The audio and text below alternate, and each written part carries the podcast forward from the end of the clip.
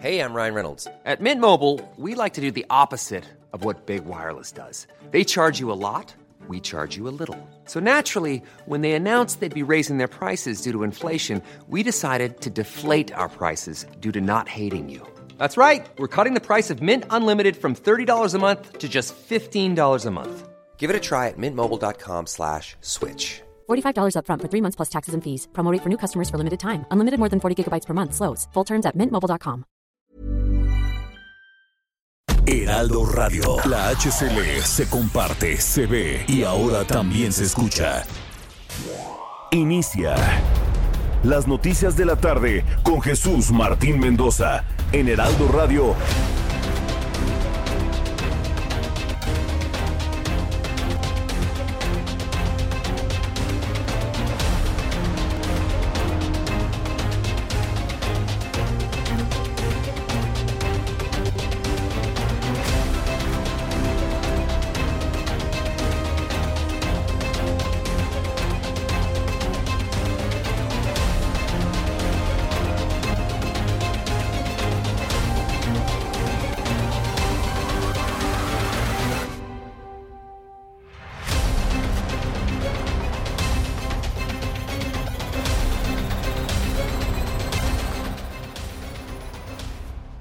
Las 6 de la tarde en punto, las 6 en punto en el tiempo del centro de la República Mexicana. Señoras y señores, qué gusto que nos estén acompañando ya en esta tarde de lunes, lunes primero de noviembre del año 2021, saludando ya al penúltimo mes del año, penúltimo mes de 2021. Qué gusto que esté con nosotros. Bienvenidas, bienvenidos a las noticias de la tarde aquí a través de la señal de Heraldo Radio. La frecuencia que usted sintoniza en el Valle de México es el 98.5 de FM en el Valle de México, pero por supuesto que saludamos a lo largo y ancho de la República Mexicana, a quienes nos sintonizan a través de las diferentes, frecuencias locales.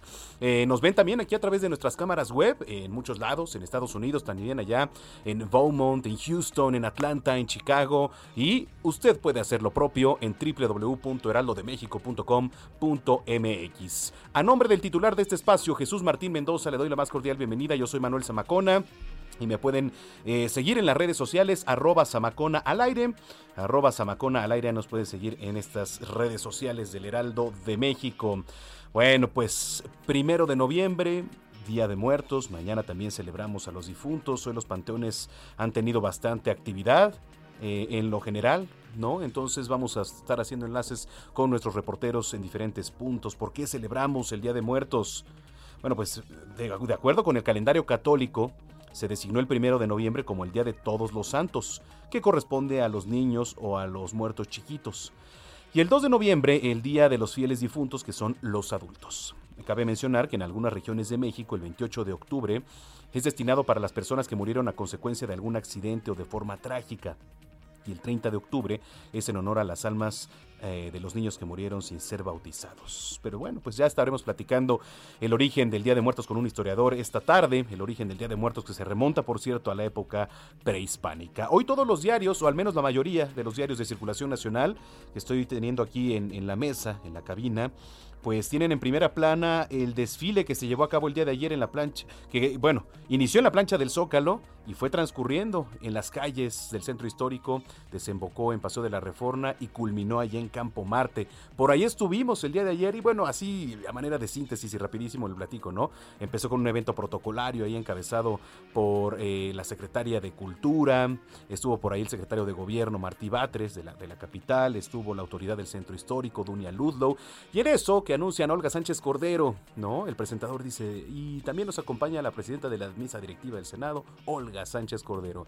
¿Y dónde estaba Olga Sánchez Cordero? Pues no apareció, ¿no? Todos estábamos viendo a ver si llegaba quizá caracterizada, ¿no? De Catrina, con una máscara, quizá no. Pues no llegó Olga Sánchez Cordero ahí a este evento donde también, por cierto, estuvo Miguel Torruco, secretario de turismo, a nivel federal, estuvo el embajador de Estados Unidos aquí en nuestro país, en fin, una serie de personajes ahí del mundo de la política, este, este evento, que pues en lo general, eh, saldo blanco, estuvo muy bonito, muy colorido, una cantidad de gente ahí en Paseo de la Reforma. En el Zócalo no tanto, porque además le voy a platicar porque nosotros estábamos en una zona de prensa ¿no? Muy, digamos, pegado al desfile y entonces la gente que acudía al Zócalo, además le estorbaba un poco eh, las ofrendas que se pusieron, o esta mega ofrenda como le llaman, en la plancha del Zócalo. Entonces estuvimos un poco alejados, de ahí la gente le resultaba un poco más complicado ver en la plancha del Zócalo que quizá ahí en Paseo de la Reforma. Muy colorido el desfile, musical, eso sí, mucha gente sin cubreboca,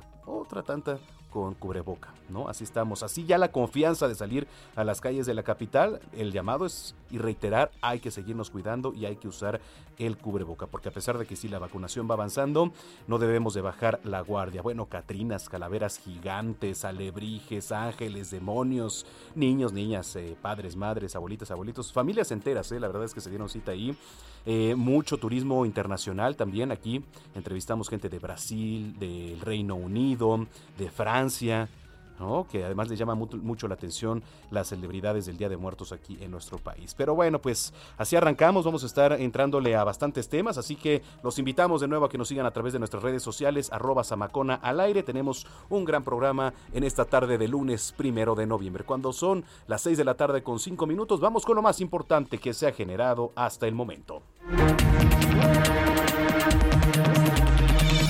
Le platico que Juan Ramón de la Fuente, embajador de México en la ONU, informó que después de asumir la presidencia rotativa del Consejo de Seguridad de la organización, buscará que la corrupción y el tráfico de armas sean temas prioritarios que México buscará controlar en el centro del debate. Se analicen en el Consejo algunas de las causas que subyacen a la inseguridad internacional.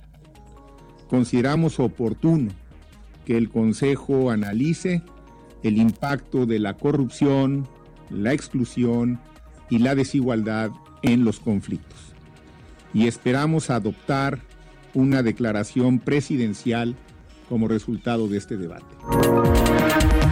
En otros temas, la Sala Superior del Tribunal Electoral del Poder Judicial de la Federación ordenó al Instituto Nacional Electoral que las firmas de los ciudadanos para la revocación de mandato también sean aceptadas en papel y no únicamente de modo digital a través de la aplicación, porque los medios físicos son tan válidos como el uso de herramientas tecnológicas. Y además le voy a decir algo, eh, no es lo mismo, como aquí se los decimos en la producción, que de repente eh, nos falle la tecnología, porque siempre pasa, la tecnología no es fiel el papel sí lo es. Entonces hay que tomar en cuenta eso. Siempre el papelito habla, como decían por ahí. Papelito habla y es mejor en físico que ahora, digo, tenemos las herramientas digitales y tecnológicas, pero no hay como tener un papel en la mano. Este lunes, Indira Vizcaíno rindió protesta como gobernadora constitucional del estado de Colima para el periodo 2021-2027. La candidata de la coalición PRI-PAN-PRD aseguró que Colima está comenzando una nueva etapa y recalcó que, aunque los retos todavía son muchos, su gobierno va a trabajar para dar resultados. A causa de las víctimas ocasionadas por la explosión de una toma clandestina de gas LP provocada por una fuga de combustible en San Pablo, eh, Xomehuacán, que causó 17 heridos y un muerto hasta el momento. Las autoridades estatales decidieron decretar dos días de luto. Se pronuncia Xochimehuacán, discúlpeme, es que por la prisa de la lectura, Xochimehuacán, ahí en, San Pablo, Xochimehuacán. Pero bueno, vaya tragedia. Oiga, aquí México está preparado desde hace mucho tiempo para tener a una mujer al frente de la presidencia. Esto lo afirmó la jefa de gobierno de la Ciudad de México, Claudia Sheinbaum, al asistir a la toma de protesta de la gobernadora electa de Colima, Indira Vizcaíno. La mandataria capitalina consideró que es un orgullo que las mujeres puedan estar en puestos de decisión, pero sobre todo que formen parte de la llamada cuarta transformación. En Japón, Kyota Hattori, de 24 años, fue identificado y arrestado en uno de los vagones del tren donde atacó a los usuarios para luego prender fuego. Un video lo captó sentado, vestido con su traje morado y camisa verde, fumando tranquilamente un cigarro mientras esperaba ya la policía. A causa de los gritos homofóbicos y discriminatorios de los asistentes al partido entre Canadá y Honduras celebrado en el Estadio Azteca, la FIFA sancionó a la Federación Mexicana de Fútbol con una multa de 110 mil dólares y dos partidos de la selección mexicana como local, sin contar con público bueno. Eh, qué bueno. Digo, la verdad es que si no se entiende pues, estos métodos, pues creo que nos van a hacer ser un poco más conscientes. Me imagino yo, me imagino porque ya ha habido multas en la Federación Mexicana de Fútbol, en donde pues desafortunadamente por el grito de algunos que ya se les dijo, señores, a lo mejor para ustedes no son gritos homofóbicos, ¿no? A lo mejor, oye, Zamacona, pero es que esto no tiene nada que ver con un grito homofóbico, es parte de, pues, de la euforia del partido. Bueno, pero si ya se les dijo, señores, que no lo deben hacer, no lo pueden hacer, pues no lo hagan. De verdad no es tan difícil, ¿eh? No es tan difícil no hacerlo. Pero en fin, dos partidos de la selección mexicana como local sin contar con público. Vamos a las calles de la capital. Alan Rodríguez, ¿qué nos tienes? Adelante, Alan. Hola, ¿qué tal Manuel? Amigos, muy buenas tardes. Tenemos información de interés para todos nuestros amigos automovilistas en la alcaldía de Gustavo Amadero. Esto en la colonia Casas Alemán, en donde en esta noche, ya, bueno, en esta tarde, ya avenidas como Puerto Acapulco, entre Camino de la Liga y, y Camino San Juan de Aragón, además de la calle de Puerto Tampico, ya presentan reducción de carriles, esto por un gran número de peatones que están asistiendo al bazar nocturno y están celebrando también el Día de Muertos. Se trata principalmente principalmente de padres de familia y niños quienes se encuentran pidiendo calaverita esta tarde. Por eso los invitamos a evitar esta zona y circular por las alternativas viales que son la avenida Loreto Favela y Gran Canal para evitar esta zona en donde le repetimos mucha precaución porque hay niños y peatones pidiendo su calaverita. Por lo pronto, el reporte. Gracias, Alan, estamos pendientes. Continuamos al pendiente, buenas tardes. Continuamos al pendientes en otro punto de la capital. Mario Miranda, ¿cómo estás, Mario? ¿Qué Manuel? Buenas tardes. Para informarles a nuestros amigos automovilistas que se dirigen al circuito exterior Churubusco, encontrarán carga vehicular en el tramo de insurgentes a Calzada de Tlalpan. En el sentido opuesto de Rechurubusco a Calzada de, de, Calzada de a Río Miscuat encontraremos vialidad aceptable. Avenida Los Insurgentes del eje 7 sur, Félix Cuevas, hacia el viaducto Miguel además con carga vehicular.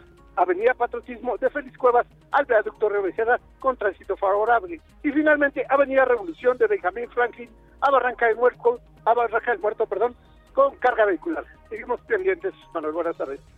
Gracias, muy buenas tardes. Estamos pendientes, Mario Miranda. Son las 6 de la tarde ya con 12 minutos en el tiempo del centro del país. Oiga, en el pronóstico del tiempo le informo que un canal de baja presión extendido sobre el occidente y centro de la República Mexicana, aunado a la entrada de humedad, del Océano Pacífico y Golfo de México van a originar chubascos con lluvias puntuales fuertes en el occidente y sur del país, las cuales, bueno, podrían, podrían estar acompañadas de descargas eléctricas y posible caída de granizo. Por otro lado, continuará cielo con nubosidad escasa y sin lluvias sobre entidades del noroeste, norte y noreste del territorio nacional, así como ambiente matutino frío con heladas en el noroeste de México y la mesa central, a muy frío con heladas matutinas en zonas altas de la mesa del norte. Por supuesto que el clima también es noticia. Aquí en el Valle de México se mantiene cielo con nubosidad dispersa, temperaturas frías y probabilidad de heladas en zonas altas del Estado de México. Incremento de nubosidad con lluvias e intervalos de chubascos acompañados de descargas eléctricas por la tarde-noche en la capital y en el Estado de México. Ambiente templado a cálido. Viento del noroeste 10 a 20 kilómetros con rachas de hasta 40, digamos, no, no es gran cosa. Temperatura mínima de 10 a 12 grados, máxima de 23 a 25 en la Ciudad de México y para la capital del estado, temperatura mínima de 5 a 7 grados y máxima de 19 a 21. Así que bueno, pues probablemente baje un poco la temperatura. Hay que abrigarse. Las 6 con 12 en el tiempo del centro. Música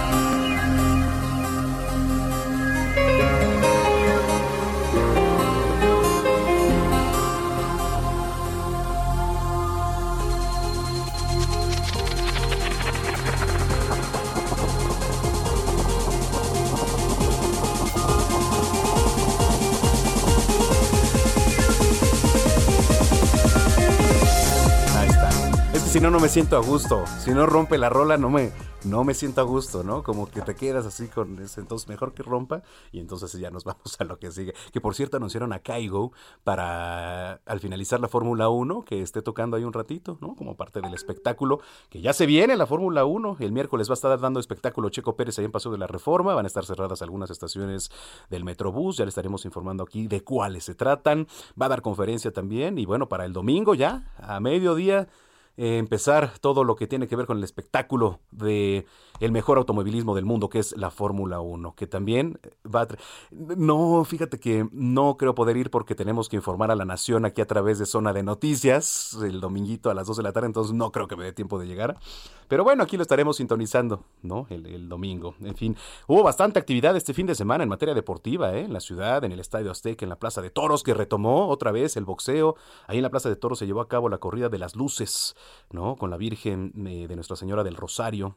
Eh, buen cartel, buenos toros y este, pues una plaza llena prácticamente. Entonces se retomaron varias actividades, estuvo el desfile, en fin, bastante, bastante actividad y poco a poco poco a poco retomándose ya las actividades. Pero bueno, yo lo invito mientras a que nos visite en www.heraldodemexico.com.mx, ahí en la zona de tendencias.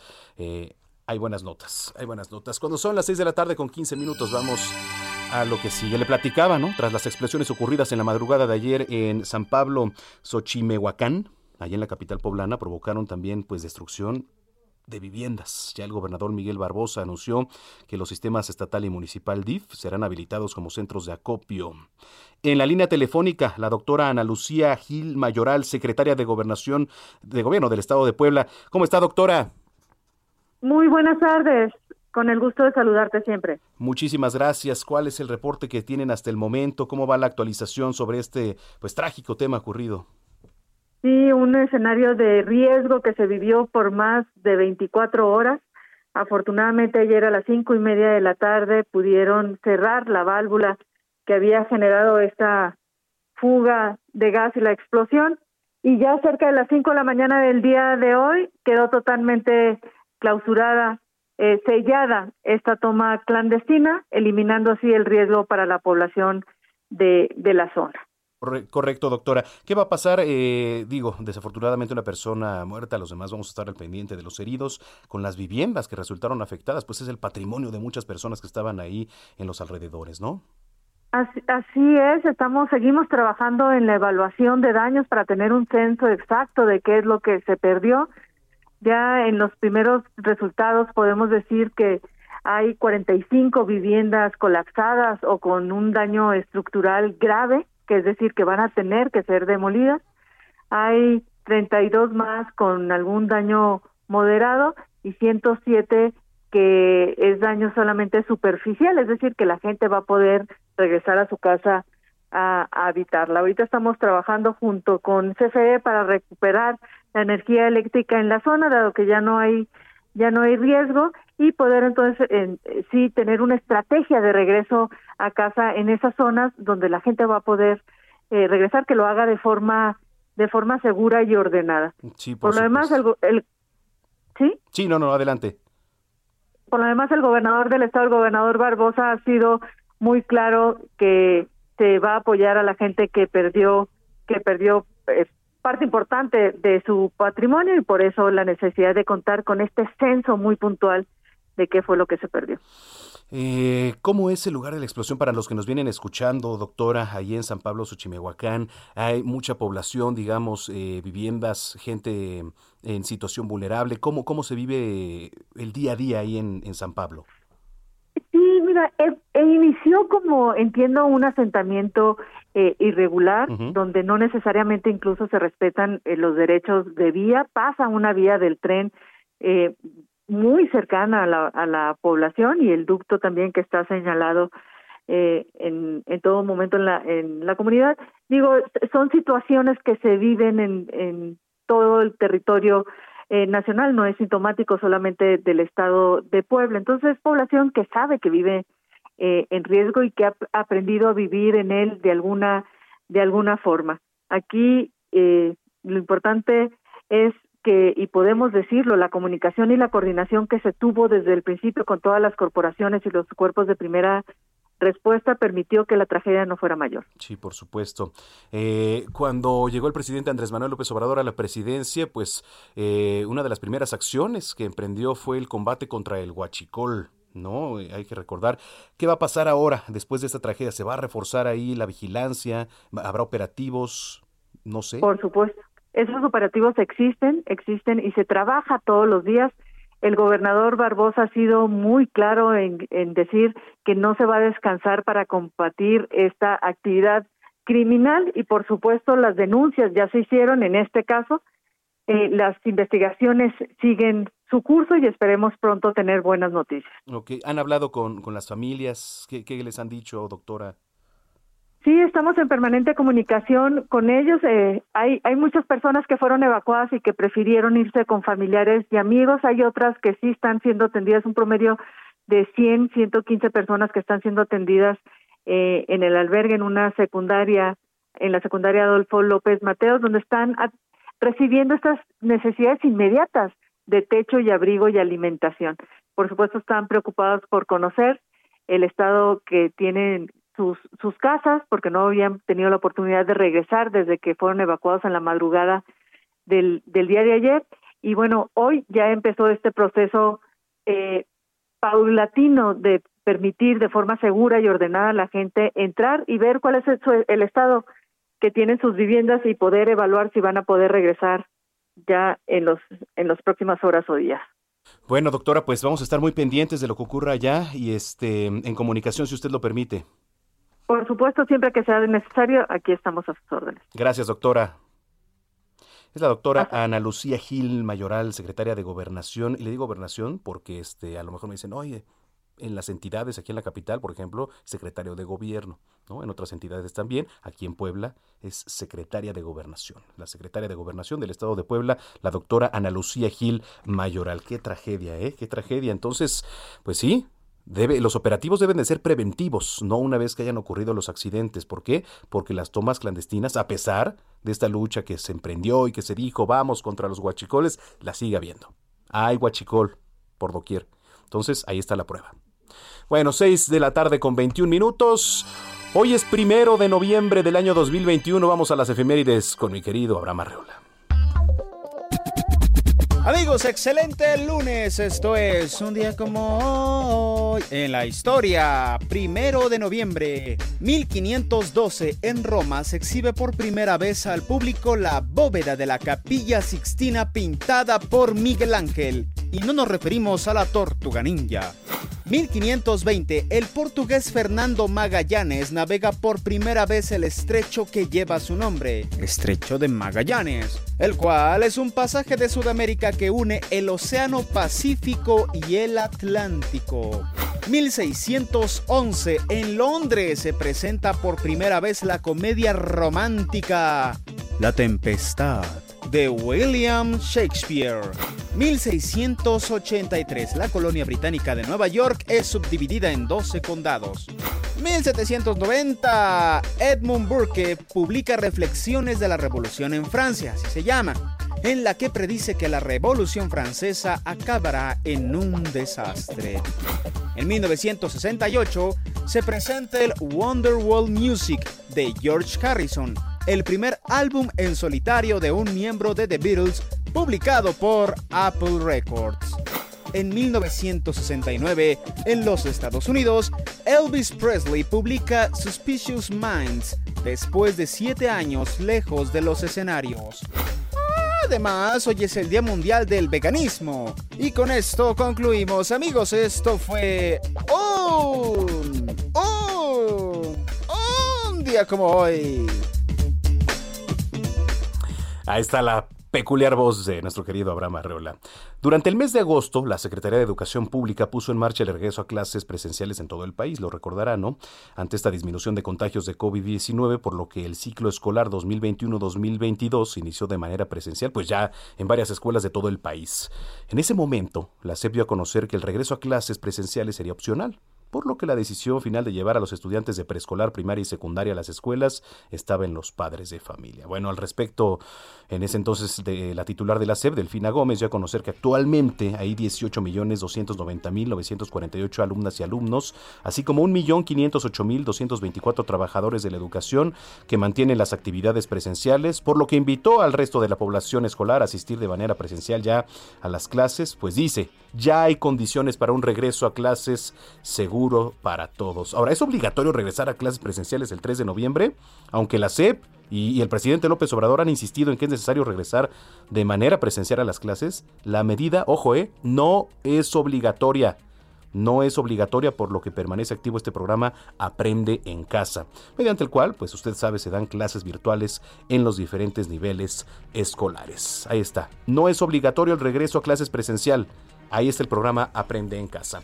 Vamos a la primera pausa. Se fue la primera hora de información aquí en las noticias de la tarde. Yo soy Manuel Zamacona. Los invitamos a que nos sigan. Arroba Zamacona al aire. Pausa.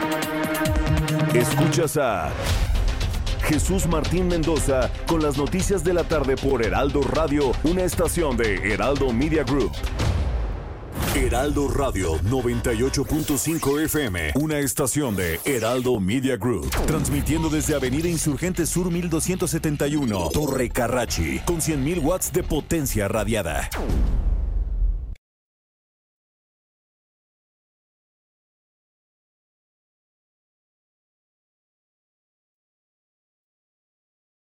Heraldo Radio, la HCL se comparte, se ve y ahora también se escucha. Escucha las noticias de la tarde con Jesús Martín Mendoza. Regresamos.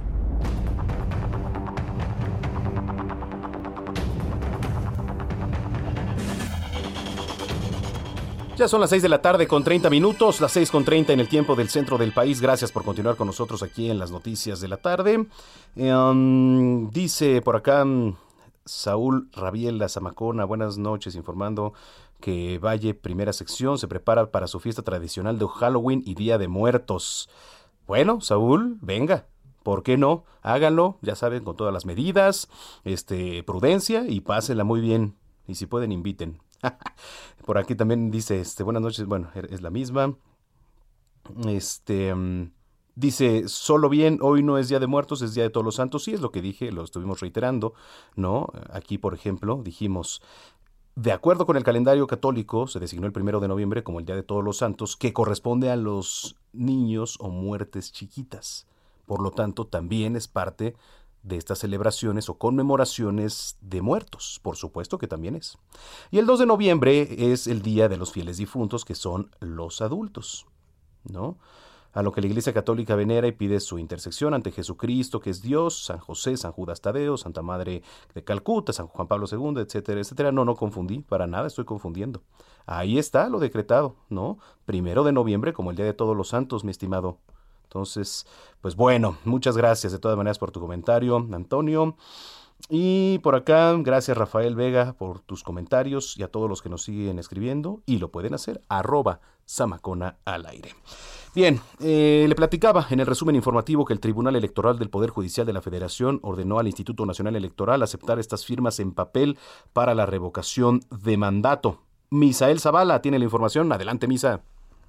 Manuel, buenas tardes, buenas tardes al auditorio. Efectivamente, como bien lo comenta, los magistrados de la Sala Superior del Tribunal Electoral del Poder Judicial de la Federación votaron de manera unánime para modificar una resolución del Instituto Nacional Electoral, donde los consejeros electorales habían aprobado que sea a través de una aplicación móvil el mecanismo por el cual se recojan las firmas ciudadanas que piden la revocación de mandato, a excepción de 204 municipios con alta marginación, y es que la Sala Superior del Tribunal resolvió que tanto el uso de herramientas tecnológicas como los medios físicos son válidos para recolectar estas firmas ciudadanas en todo el país. Serán los mismos ciudadanos mayores de 18 años los que elijan el modo por el cual otorgarán su apoyo para impulsar esta consulta por la revocación de mandato. Ahora el Instituto Nacional Electoral, Manuel, deberá garantizar los formatos de recolección de firmas que se deban utilizar en todo el país. El magistrado Felipe de la Mata Pizaña sostuvo que la aplicación móvil ha resultado segura en otros ejercicios, ya que deja fuera cierta manipulación, pero también la ley no prohíbe la posibilidad de establecer recolección de firmas por vía de eh, papel, es decir, eh, en los formatos que dé el Instituto Nacional Electoral en físico, también se podrá hacer de ahora en adelante y cabe recordar que hoy inicia este proceso de recolección de firmas y se realizará hasta el 15 de diciembre próximo. Manuel, hasta aquí la información. Muchas gracias, Misael Zavala. Buenas tardes. Muy buena tarde, Misael Zavala, reportero del Heraldo de México. Mire, vamos a ir hasta Tabasco con nuestro compañero Armando de la Rosa. Eh, enterraron allá en Villahermosa, Tabasco, al actor Octavio Ocaña. Vaya caso, ¿eh? vaya caso con el tema de Octavio Ocaña. Seguramente la Fiscalía, todas las autoridades del Estado de México tendrán que aclarar porque, mm, mire, la verdad, eh, la versión que dieron a mí no me convence. Esta versión de que al estrellarse esta camioneta, ¿se le salió un disparo? Bueno, yo no sé, yo no sé, pero la verdad es que a mí me deja muchas dudas. Señoras y señores, ¿por qué celebramos el Día de Muertos? Más adelante vamos a ir con esta información, ¿eh? con nuestro compañero este Armando de la Rosa, pero mientras tanto, ¿por qué celebramos el Día de Muertos? Y para los que nos estaban escribiendo, ¿no? Aquí también, que tenían quizá un poco de duda, tenemos en la línea telefónica a Enrique Ortiz García, divulgador cultural y autor del libro El Mundo Prehispánico para gente con prisa. Qué gusto saludarte, Enrique. Hola Manuel, buenas noches. Muy buenas noches. Oye, em, ¿por dónde empezar a hablar cómo surgió el Día de Muertos? Estamos hablando de épocas prehispánicas. Eh, pues principalmente esta, esta tradición, que es una de las más arraigadas, si no es que la más arraigada del pueblo mexicano, en gran medida pues tiene que ver con estas creencias religiosas eh, importadas de Europa el cristianismo, el catolicismo. recordemos que el día 1, el día 1 de noviembre es el día de todos los santos. Aquellos que con sus acciones en la tierra pues alcanzaron el cielo, ¿no? Alcanzaron la cercanía con Dios. Y el 2 es el día de los fieles, eh, perdón, de, de los difuntos. Eh, aquellos que se encuentran purgando sus penas precisamente en el purgatorio. Estas dos fechas van vinculadas porque el primero es cuando las familias, tanto en la Nueva España durante el periodo del virreinato como en Europa, de hecho en la Europa medieval, visitaban las iglesias eh, llevando dulces, eh, llevando incluso castañas asadas para que fueran bendecidas. Y estas se colocaban en la mesa del santo de la familia pues ya bendecidas para pedir, pedir la intercesión de los santos para que nuestros difuntos salieran lo más pronto posible del purgatorio. Sin embargo, también tenemos un tercer elemento que es eh, que nos visitan nuestros muertos.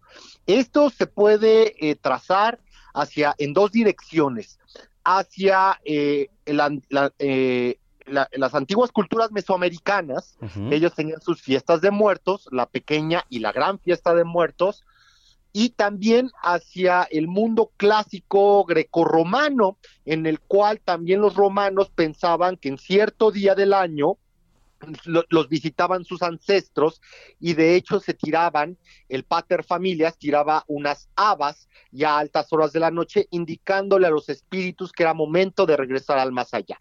Entonces, pues es una es un sincretismo, es una convergencia de creencias de diferentes eh, culturas, de diferentes religiones, ¿no? E incluso también la prehispánica cómo a partir de ahí ha ido evolucionando, ¿no? Año tras año, año tras año, digo, este, transformándose, convirtiéndose a, lo largo de los años y adoptando ahora nosotros como mexicanos esta tradición que, que quizá de alguna manera desconocemos mucho el origen, ¿no? Sí, en, en, efecto, porque eh, se cree ¿no? Por ejemplo, que las calaveras de azúcar, pues vienen de los antiguos sacrificios que realizaban los nahuas o las culturas mesoamericanas del Zompantli, ¿no? Este altar de cráneos hacia las deidades solares, cuando en realidad este, este, estos cráneos de azúcar pues encuentran su origen nuevamente en la veneración de las reliquias de los santos en Europa, principalmente en el sur de Europa, que es España, Italia, Portugal. Eh, es importante también comentar que están vinculados con lo que son los alfeñiques. Sin embargo, los alfeñiques que llevan miel de abeja, eh, pasta de almendras, eh, era muchísimo más caro para las clases pobres de las ciudades del virreinato.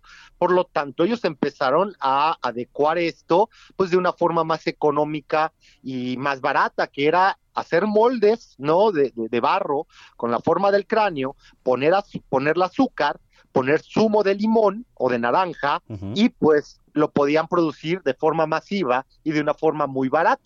Esto tenemos eh, indicios que esto ya existía desde el siglo XIX, al menos.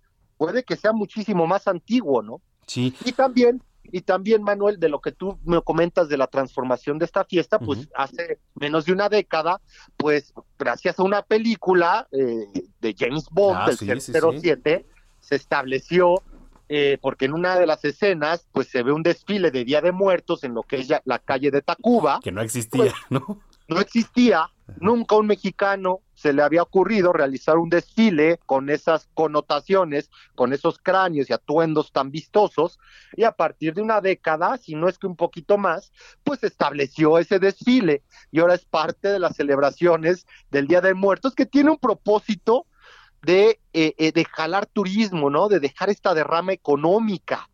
Ese es el propósito que desde mi punto de vista nos refleja la verdadera esencia de lo que es la fiesta de muertos. Sí, claro. Oye, y si nos vamos al tema de las ofrendas, Enrique, ¿por dónde empezar a hablar? El tema de las ofrendas, pues regresamos al tema del altar eh, del santo familiar, el altar familiar, ¿no? Donde se colocaba, pues, eh, eh, estas reliquias hechas de azúcar, ¿no? Se colocaba la vela que alumbraba al santo de la familia y también se podían colocar escapularios, se podían poner pequeñas estatuillas también de los santos y flores y flores desde aquel momento. Sin embargo, también hay un sincretismo en estas tierras porque los antiguos nahuas y muchos otros grupos mesoamericanos pues eran asiduos colocadores de ofrendas para los dioses y también para los ancestros, perdón, utilizando el copal, esta esencia protectora, esta esencia vinculada a lo divino y que aleja a los malos espíritus y también las famosas flores de cempasúchitl que vienen del náhuatl, de la palabra sempoali, que significa 20, y xochitl, xochitl, que significa flor, flor 20 o flor de 20 pétalos. Wow, que por cierto aquí hubo pues la feria también del Cempasúchitl, ah, sobre todo ahí en la alcaldía Xochimilco, donde se, se da muchísimo. Eh, y recordando, ¿no? Estas culturas prehispánicas, tú vas, y, hace poco tuvimos la oportunidad de estar ahí en Xochimilco, recreando quizá, ¿no? Este, este, esta parte prehispánica de la que nos platicas. Y hablando de eso, Enrique, fíjate que pues estaba viendo aquí tu libro El mundo prehispánico para gente con prisa. ¿no? Estaba viendo incluso la portada, está muy llamativa, muy padre. Este, platícanos de este libro, ¿qué vamos a encontrar ahí, eh? En este libro del mundo prehispánico para gente con prisa pueden encontrar eh, que los mexicas o popularmente llamado aztecas, no solamente eran un grupo vinculado con la muerte, el sacrificio humano, la guerra y una cultura que fue subyugada por los extranjeros, por los castellanos en 1521. Esta fue una cultura, una civilización sumamente sofisticada, sumamente estratificada y desarrollada también. ¿No? En este libro, en sus hojas, también encontrarán las creencias del más allá entre los antiguos nahuas.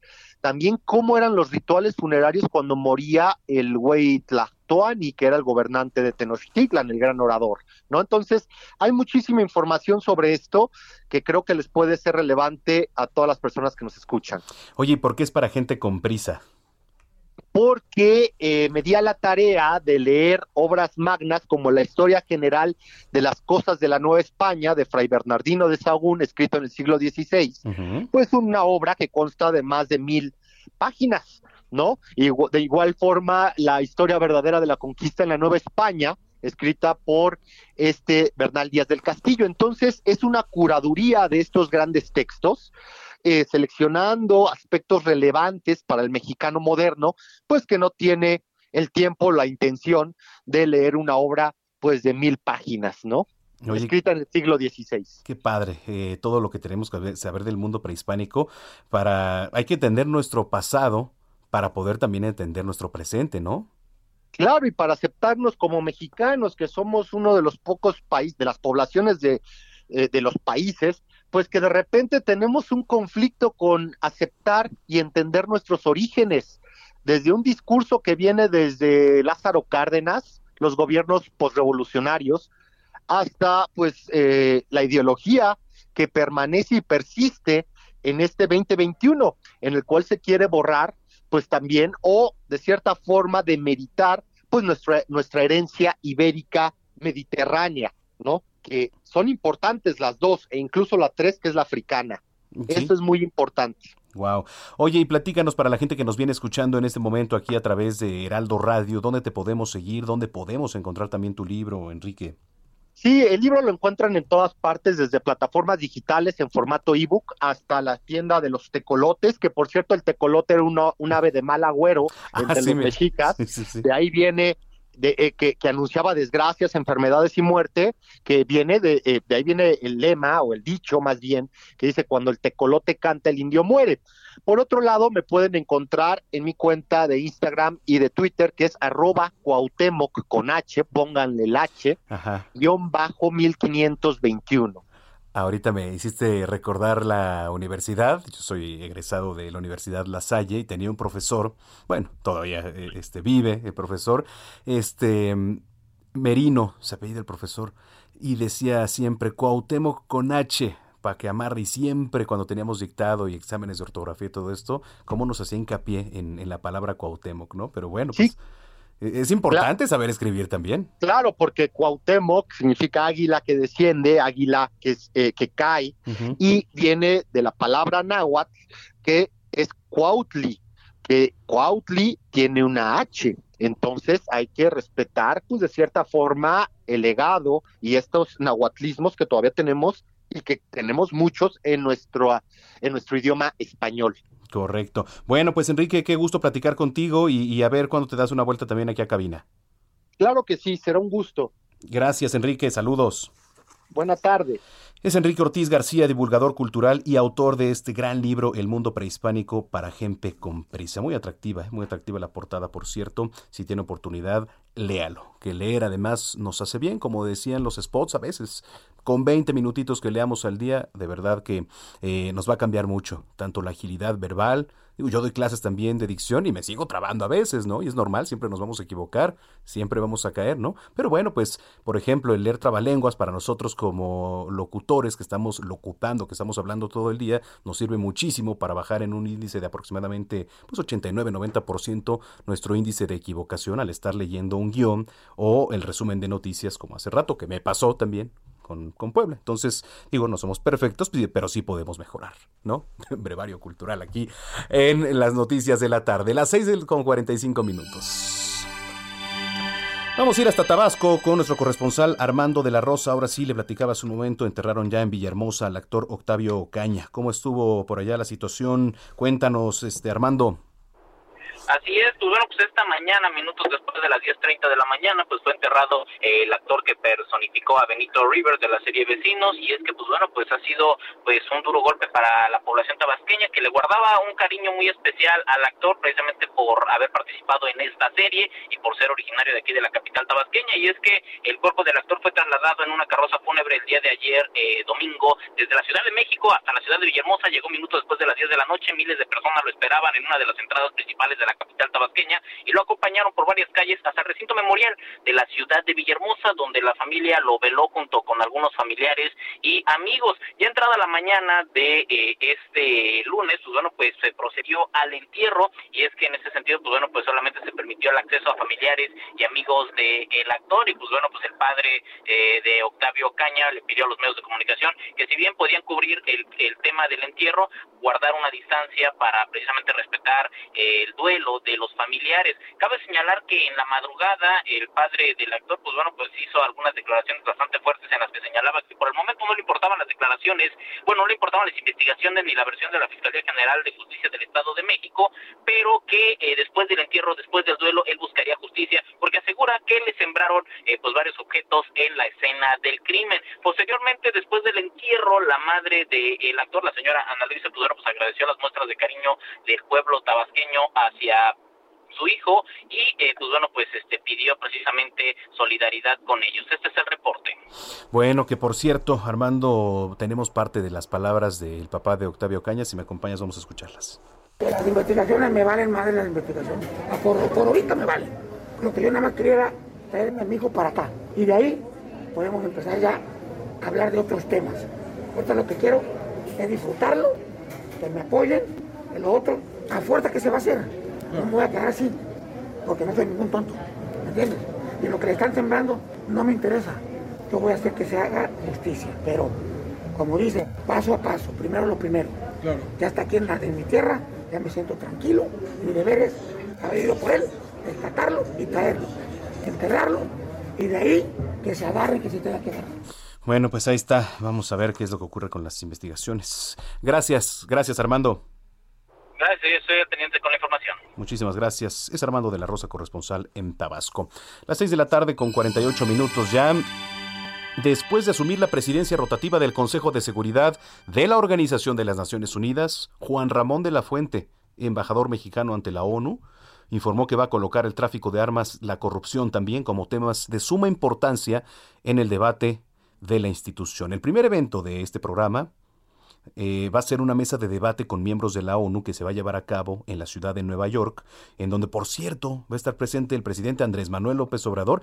Ya tenía rato eh, que, López Obrador no salía del país. Además de los temas ya mencionados, eh, eh, Juan Ramón de la Fuente mencionó que se hablará de la exclusión, desigualdad y conflictos armados. se analicen en el Consejo algunas de las causas que subyacen a la inseguridad internacional. Consideramos oportuno que el Consejo analice el impacto de la corrupción, la exclusión y la desigualdad en los conflictos. Y esperamos adoptar una declaración presidencial como resultado de este debate.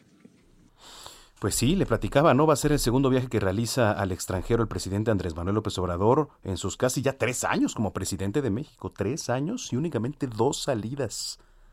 Dos salidas diplomáticas. El primero fue en julio de 2020, cuando se trasladó a Washington para reunirse con el entonces presidente de Estados Unidos, Donald Trump, ¿no? Ya nueve meses de haber asumido como presidente de Estados Unidos, Joe Biden solo, pues ah, recuerda, ha sostenido llamadas telefónicas, un encuentro virtual con el presidente, además de, bueno, el intercambio de cartas que diplomáticamente también se hace, ¿no? El presidente aclaró que en su viaje del próximo mes no tiene prevista una reunión con el presidente de Estados Unidos, Joe Biden, con quien esta semana se intercambió las cartas para plantear posturas sobre el tema de migración. Déjeme decirle que la carta de Biden en materia de migración fue entregada por el secretario de Estado de Estados Unidos, Anthony Blinken, quien la semana pasada arribó a México para participar en este diálogo de alto nivel sobre seguridad, donde se puso fin a la iniciativa Mérida y se constituyó el entendimiento bicentenario. Así que bueno, pues vamos a ver cómo le va allá en este tema ahora con la ONU a Andrés Manuel López Obrador.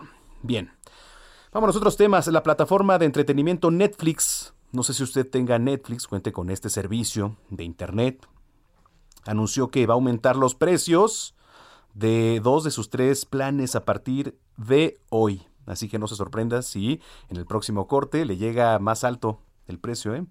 Este aumento del servicio no está relacionado con el impuesto al valor agregado, que es el IVA cuyo impuesto fue aprobado el año pasado por el Congreso, lo que significó pues un aumento en el precio del servicio para todos los suscriptores. Y es que es una de las plataformas además que más consume el mexicano. De acuerdo con un vocero de la compañía, los precios serán actualizados para los planes estándar y premium. Dice, para continuar invirtiendo en nuevas series y películas. En tanto, el plan básico, ahí le va, plan básico, 139 pesos se mantiene. El plan estándar pasa de 219, pasa a 219 pesos, no sé cuánto le estaban cobrando en el estándar, la verdad es que no sé, pasa a 219 pesos. De, ah, sí, ahí está, 196 pesos costaba, mire, 196 pesos costaba, ahora va a costar 219 el plan estándar. Mientras que el plan premium pasa de costar 266 a 299, ciérralo en 300, 300 pesitos el plan premium ahora de Netflix. ¿Usted consume Netflix? ¿Con cuánta, este, cada cuánto consume Netflix usted? ¿Todas las noches? ¿Dos, tres veces por semana?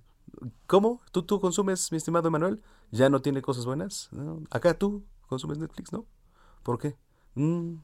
Bueno, la verdad es que sí, yo sí, acabo de ver un documental que se llama Punto de Inflexión, que pues es un documental muy completo, ¿no? De lo que fue aquel 11 de septiembre de 2001 con las Torres Gemelas, el 11S. Entonces, está muy completo y además de esto, pues narra todos los conflictos de Estados Unidos con Afganistán, ya sabe, Osama Bin Laden, Saddam Hussein, etcétera. Lo narra muy padre eh, para entender un poco más lo ocurrido aquella vez. Bueno, las 6.53 este lunes Jorge David N., quien presuntamente disparó contra, en contra del chofer de una unidad de transporte público en Tlanepantla durante un asalto ocurrido la semana pasada, fue vinculado a proceso por los delitos de homicidio en grado de tentativa y robo con violencia. Esto lo informó la Fiscalía General de Justicia del Estado de México. La dependencia precisó que el agente del Ministerio Público de la Fiscalía Regional de Tlalnepantla acreditó la probable participación del sospechoso en el asalto a transporte público ocurrido el 26 de octubre, en donde el conductor de la unidad resultó lesionado por disparo de arma de fuego, ilícitos por los que un juez determinó vincularlo a proceso. Bueno, pues ahí lo tiene. Nos vamos a ir a una pausa, pero oiga, el antiguo miembro de la legendaria banda The Beatles, Paul McCartney, a través de su nuevo libro The Lyrics, informó que la canción A Day in the Life fue escrita por él como un homenaje a su amigo Tara Brown, después de su muerte en un accidente de tráfico a los 21 años de edad. Anteriormente se creía que el single fue escrito al principio por John Lennon y concluido por Paul McCartney. Escuchamos.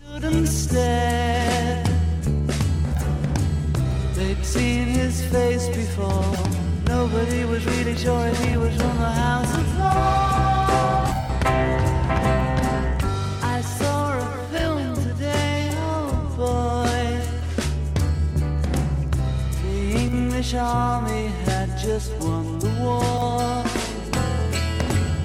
A crowd of people turned away. But I just had to look, having read the.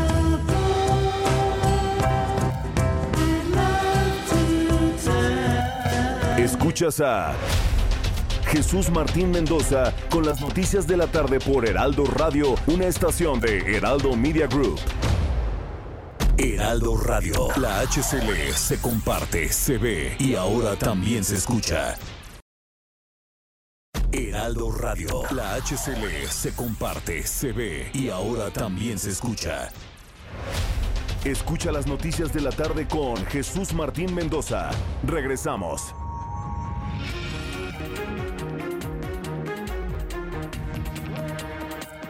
Son las 7 de la noche en punto, las 7 en punto en el tiempo del centro de la República Mexicana. Qué gusto que nos estén acompañando y siga con nosotros aquí en las noticias de la tarde.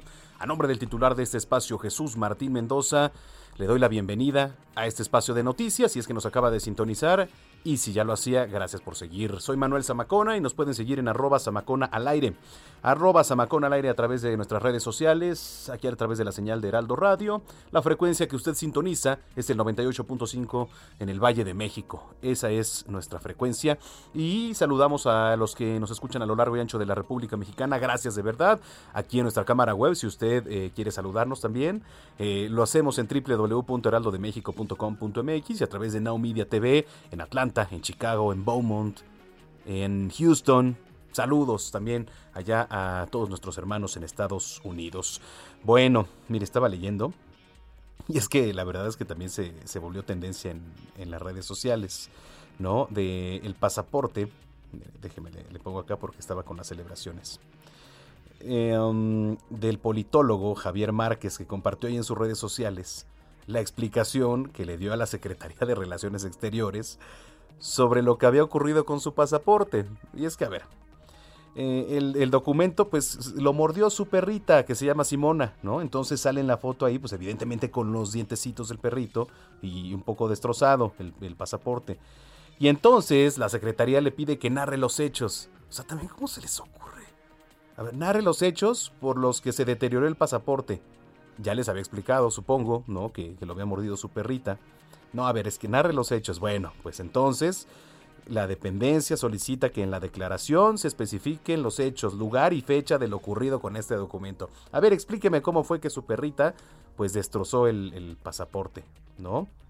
Entonces, eh, anexa esta declaración que hizo, ¿no? El politólogo y dice, así tal cual se lo voy a leer.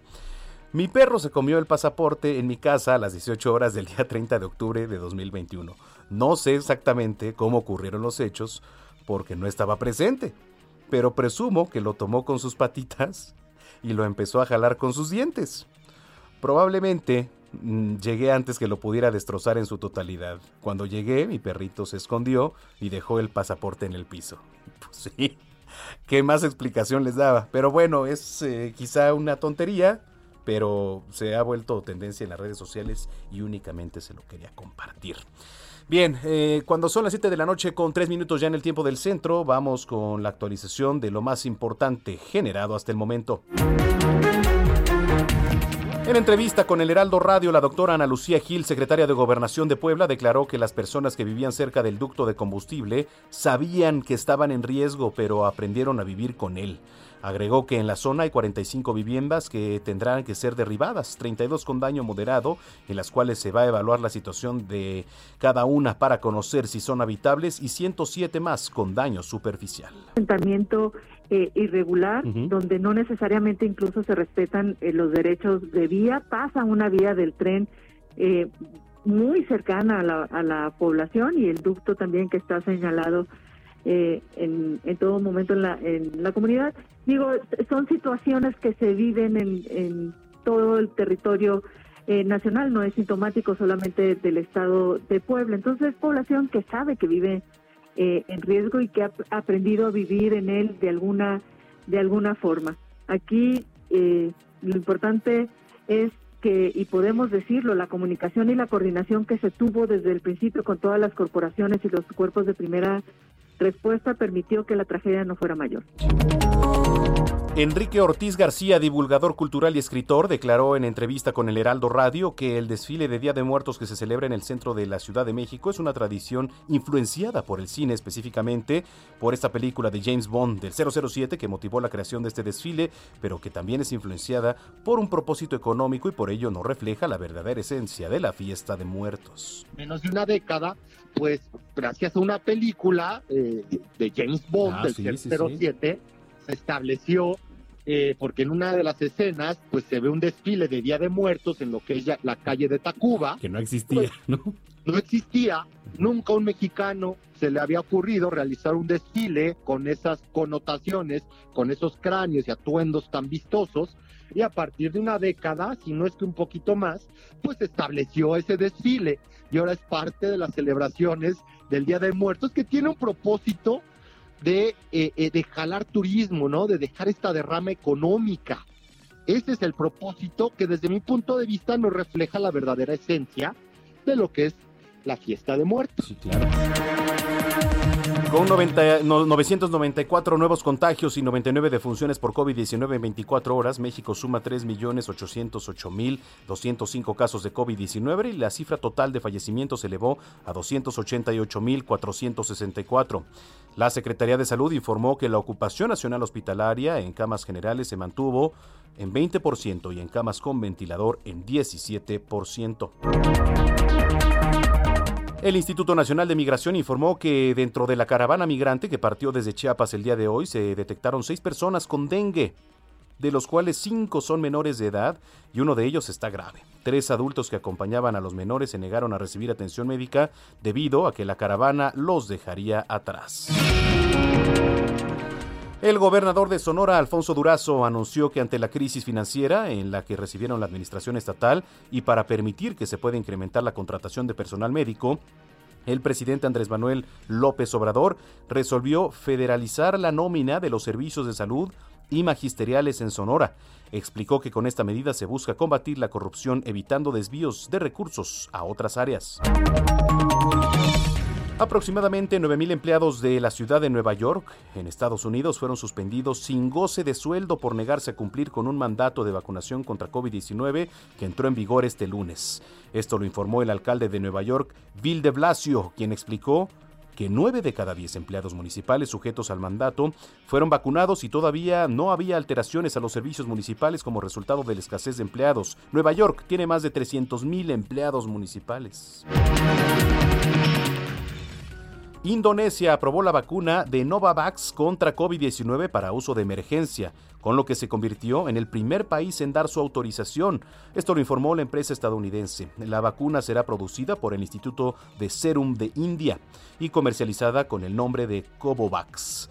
El inmunológico utiliza una tecnología diferente a las de otras vacunas autorizadas en el mundo, ya que está hecha sin virus y con base a proteínas que desencadenan una respuesta inmunitaria. Mire, escuche, el número de elefantes africanos que nacieron sin colmillos aumentó en Mozambique como una respuesta evolutiva por la cacería furtiva ¿eh? de esta especie debido a sus colmillos de marfil que la llevó pues casi a la extinción. La mutación que causa que los elefantes nacen sin uno de sus rasgos característicos se encuentra en el cromosoma X, la cual en los machos puede resultar fatal porque aumenta drásticamente la probabilidad de no desarrollarse correctamente. Esto lo informa la revista Sciences.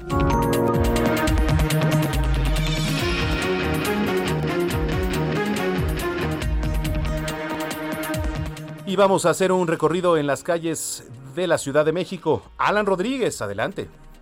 Hola, ¿qué tal Manuel? Amigos, muy buenas noches. Ya tenemos una presencia de manifestantes en la avenida Juárez, muy cerca del cruce con la calle de López, en la antimonumenta contra el feminicidio. Se trata de la marcha de las Catrinas CDMX 2021, convocada por el Aquelarre Feminista y las madres de víctimas de feminicidio, quienes han colocado una ofrenda en este punto para exigir justicia en memoria de las mujeres y las niñas asesinadas por violencia feminicida. Este debido a esta situación ya tenemos cortes a la circulación desde el cruce con Valderas y recordemos que también al cruce con el eje central Lázaro Cárdenas tenemos un plantón, por lo cual el acceso hacia esta zona está completamente restringido en este punto. Por lo pronto, Manuel, es el reporte que tenemos recordándoles Juárez al cruce con la calle de López. Gracias, Alan Rodríguez. Continuamos el pendiente. Buenas noches. Pendientes, muy buenas noches. En otro punto, Mario Miranda. Adelante, Mario. ¿Qué tal, Manuel? Buenas noches. Pues fíjate que después de dos años sin poder salir a las calles del centro de Coyoacán por la pandemia, finalmente este día miles de personas salieron a la tradicional caminata de disfraces en Coyoacán, por lo cual el jardín se encuentra repleto de personas disfrazadas de catrinas, de calaveras, de monstruos y del popular juego del calamar. También encontraremos en la fachada de la alcaldía una enorme ofrenda de Día de Muertos, por lo cual se encuentran cortes a la circulación en las calles de Avenida México y Belisario Domínguez, Ignacio Allende y Cuauhtémoc, y finalmente Felipe Carrillo Puerto y Presidente Carranza. Así que para las personas que deseen venir a Coyoacán lo pueden hacer, eso sí con su cubrebocas y su gel antibacterial, ya que algunas personas no cuentan, no traen puesto el cubrebocas. Sí, es importante. Bueno, estaremos pendientes. Muchas gracias, Mario. Manuel, buenas noches. Muy buenas noches, Mario Miranda. Oiga, eh, rápidamente, antes de ir con nuestro compañero Javier Ruiz, le platico, y se lo adelantaba también al inicio de este espacio. Metrobús informa que con motivo del Red Bull Show CDMX 2021, que tiene que ver con la Fórmula 1, este sistema de movilidad va a operar con modificaciones en el servicio de la línea 7, así que tome sus previsiones si usted eh, es una persona que utiliza este medio de transporte. A partir de hoy y hasta el 2 de noviembre, el servicio de La Palma a Chapultepec de La Palma a Chapultepec será por carriles laterales con paradas temporales en lateral a la altura del parabús original en ambos sentidos. Ahora, el 3 de noviembre, desde la apertura del servicio hasta las 4 de la tarde, van a permanecer sin servicio las estaciones de Reforma, Hamburgo, La Palma, El Ángel, La Diana, Chapultepec, Gandhi, Antropologías, Auditorio y Campo Marte. Bueno, pues prácticamente todo ese corredor y ese tramo de Paseo de la Reforma. Al término del evento se van a reanudar ya la operación en el trayecto completo de Indios Verdes a Campo Marte y el tramo de La Palma a Chapultepec realizará las paradas en las laterales de Paseo de la Reforma como en los anteriores días. El gobierno de la capital informa a la población usuaria de manera oportuna para que pueda prevenir sus trayectos. Se le sugiere consultar información actualizada en las cuentas oficiales de este sistema de movilidad, que estamos hablando específicamente del Metrobús. ¿Qué es el Red Bull Show CDMX 2021? Bueno, pues son eh, algún tipo de activaciones, ¿no? Eh, shows previos a la Fórmula 1 que se va a llevar a cabo el próximo domingo aquí en la capital. Gran show, por cierto. Eh, y va a estar Checo Pérez el miércoles ahí dando una exhibición, digo, moderada por supuesto, pero siempre es un lujo acudir a las calles a ver a este gran piloto mexicano. Bueno, pues ahí lo tiene. En otro punto de la capital, Javier Ruiz. Adelante, Javier. Hola Manuel, ¿qué tal? Te saludo con gusto, excelente noche. Pues Emanuel continúan pues festejando muchas personas pues el Día de Muertos principalmente sobre el paseo de la reforma. Muchas de ellas pues vienen disfrazados y también pues a pedir la tradicional calaverita algunas personas que les están dando dulces a todas las personas que vienen disfrazadas sobre el paseo de la reforma.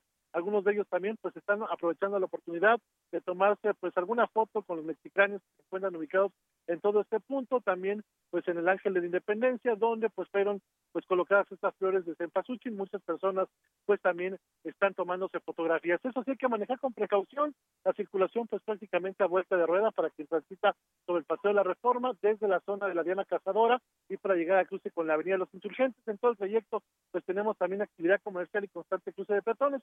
Hay que tomarlo en cuenta y manejar con precaución. No está además utilizar la Avenida Chapultepec, el avance es mucho más aceptable, al menos de la estación del Metro Sevilla y esto para quien desee llegar a la Glorieta de los Insurgentes o bien para continuar a la Colonia de los Doctores y finalmente el eje poniente, la Avenida Cuauhtémoc, ya con avance complicado a partir del Doctor Río de la Loza y para quien desea llegar al eje 3 sur, la Avenida Baja California, bien para llegar al viaducto Miguel Alemán. De momento, ese reporte que tenemos, Manuel. Muchas gracias, Javier.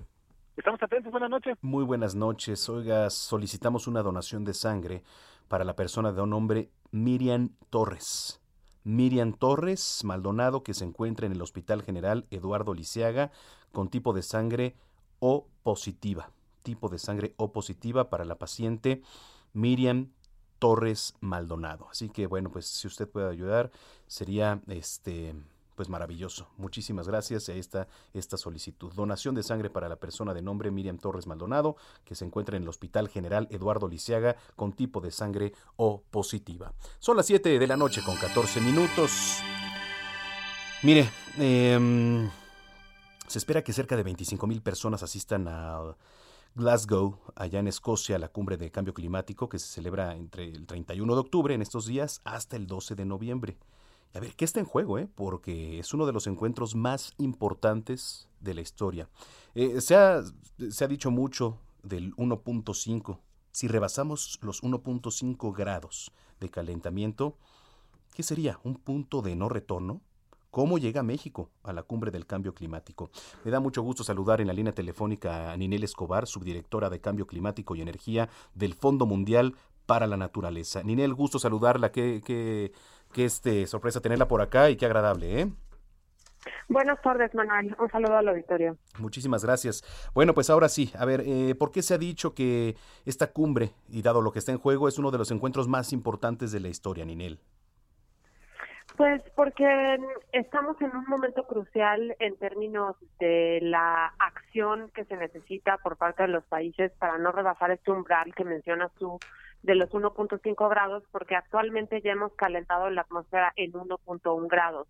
Y los científicos indican que de no transformar radicalmente nuestras economías hacia la reducción de emisiones, pues tendremos tenemos una ventana de tiempo de alrededor de 10 años para rebasar este umbral eh, y pues eh, empezar a sentir las consecuencias catastróficas del cambio climático. Y recordemos que ya estos últimos años han sido una prueba de estos impactos al presentarse, por ejemplo, el año pasado, eh, una temporada histórica en el número eh, e intensidad de ciclones tropicales que vivió nuestro país, eh, los incendios em, masivos en, en gran parte de Estados Unidos, en Australia.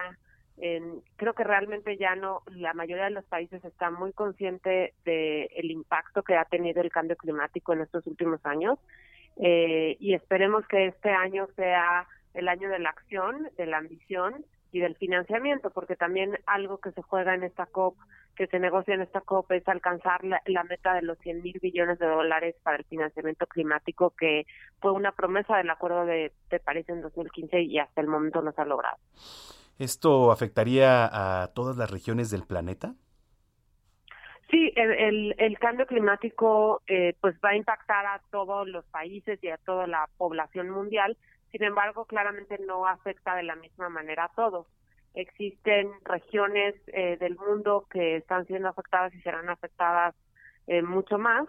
tenemos el caso, por ejemplo, de las islas, las pequeñas islas del Pacífico, que sin ser, que por supuesto al no ser nada responsables del cambio climático, pues hoy por hoy son refugiados climáticos eh, que han sido forzados a abandonar sus islas, sus hogares, porque van a desaparecer o han desaparecido ya eh, a causa del aumento del nivel del mar. También tenemos eh, las poblaciones que, por ejemplo, dependen sus fuentes de abastecimiento de agua de los glaciares en América Latina, los cuales muchos de ellos ya tienen fecha de caducidad o, algunos de ellos ya se han, em, han desaparecido eh, en, en, su, en su naturaleza de glaciares permanentes. Y en ese sentido, pues claramente hay poblaciones que están eh, siendo amenazadas y, están experimentando con mucho más rigor los impactos del cambio climático que otros. Estamos platicando con Ninel Escobar, subdirectora de Cambio Climático y Energía del Fondo Mundial para Naturaleza. Eh, Ninel, este 2021, pues hemos visto imágenes postales de impacto, ¿no? Este, muertes por inundaciones, olas de calor, este, incendios forestales, huracanes, ¿no? Que ahora eh, se vuelven más frecuentes, ¿no? ¿Esto es debido también al cambio climático? Sí, eh, el cambio climático eh, se manifiesta a través de la alteración de muchos patrones eh, climáticos. El principal de ellos son pues los lo que le llaman los regímenes hidrológicos y esto es básicamente el patrón de lluvias y, y, es ahí donde vemos cómo, por ejemplo, si le preguntamos a la gente que se dedica a la agricultura, ellos claramente ya ven desde hace varios años un cambio en los en los patrones de lluvias, que eso impacta la actividad agrícola y, e impacta todas las actividades económicas. Eh, también tenemos una mayor formación de ciclones tropicales eh, en los mares, debido a que la forma en la que se expresa ese sobrecalentamiento, pues es en la producción de estos, en la generación de estos fenómenos de una manera más intensa. Eh, igualmente, estos, estos fenómenos o, el calentamiento progresivo de la atmósfera también lleva, por ejemplo, al derretimiento de los glaciares eh, y a la aparición también de enfermedades o a la expansión de enfermedades en zonas donde no existían, debido a que ahora ya hace más calor que, que antes. Sí, qué interesante. ¿eh? Ahora, eh, ¿qué pasaría, digamos, en, o, cuáles son los niveles? ¿no? Porque estamos hablando de quizá un aumento de 1.5, digo, todavía no, afortunadamente, pero ¿qué pasaría contra un incremento de, de 2 grados? O sea, ¿cuál sería la pues diferencia? O sea, sí sería muy notable, ¿no? Pues lo que nos han dicho los científicos es que sí. Eh, de hecho, en eh, un informe reciente del grupo de expertos internacional del grupo internacional de expertos sobre cambio climático hace un análisis de los posibles impactos en un escenario de 1.5 versus 2 grados y las diferencias son significativas. En términos de los sistemas naturales que resisten este cambio o desaparecen en este, eh, a partir de estos umbrales y el impacto que tienen la desaparición de esos ecosistemas o esas especies eh, o esos fenómenos eh, después de este umbral. Estamos hablando, por ejemplo, de los arrecifes de coral en un escenario de dos grados prácticamente desaparecen, eh, al ser sistemas muy vulnerables. Eh, también la disponibilidad de agua, el, el, impacto en términos de la disponibilidad de agua para la población a, a, partir de sequías, pues cambia brutalmente el número de población afectada estimada en un escenario de 1.5 versus 2 grados. Porque recordemos que la Tierra hace millones de años que no ha experimentado este cambio. Para las personas podrían pensar que no es un cambio significativo eh, si lo comparan con estar a 28 o 29 grados, con estar a 17, 18 grados, pero estamos hablando del calentamiento global promedio en relación a la era preindustrial y ese calentamiento, ese nivel de concentraciones de CO2 en la atmósfera no lo había vivido nuestra nuestro planeta en, millones de años. Claro, claro, Ninel. Eh, ¿Cuál es el llamado? ¿Qué podemos empezar a hacer nosotros como, como sociedad? En, lo pues particular también, uno como personas.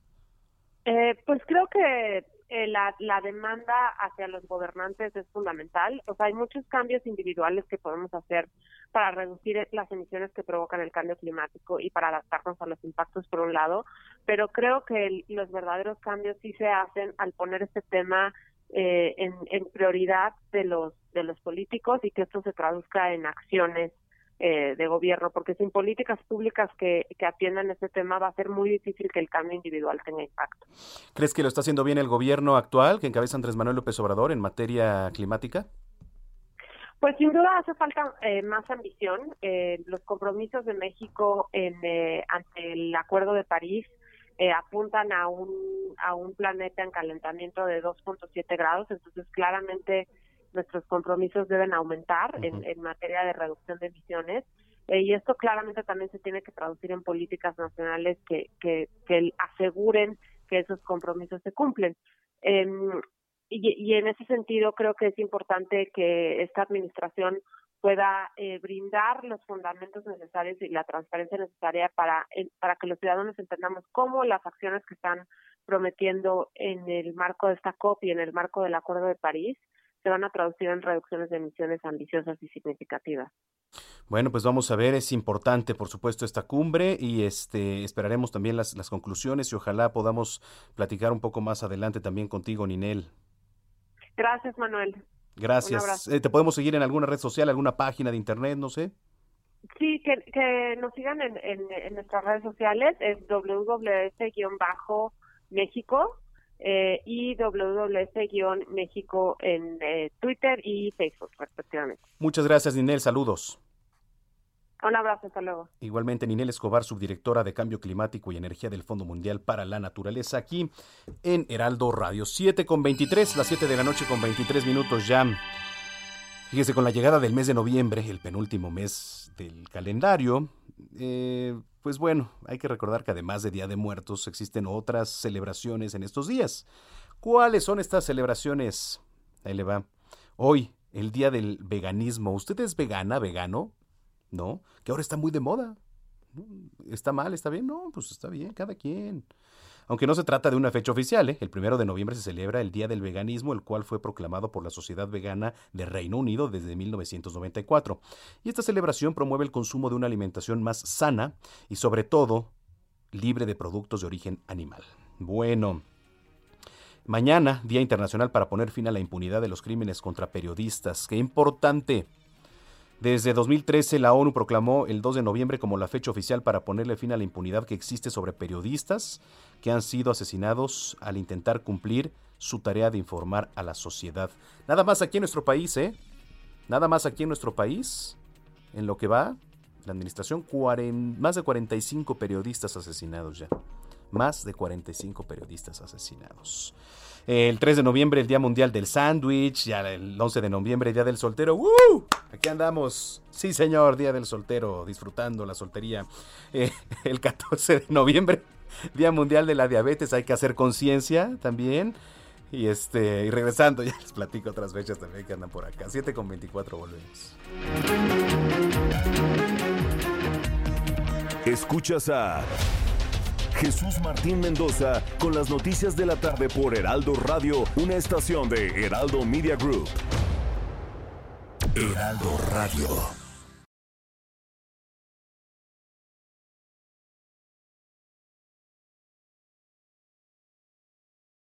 Heraldo Radio. Escucha las noticias de la tarde con Jesús Martín Mendoza. Regresamos.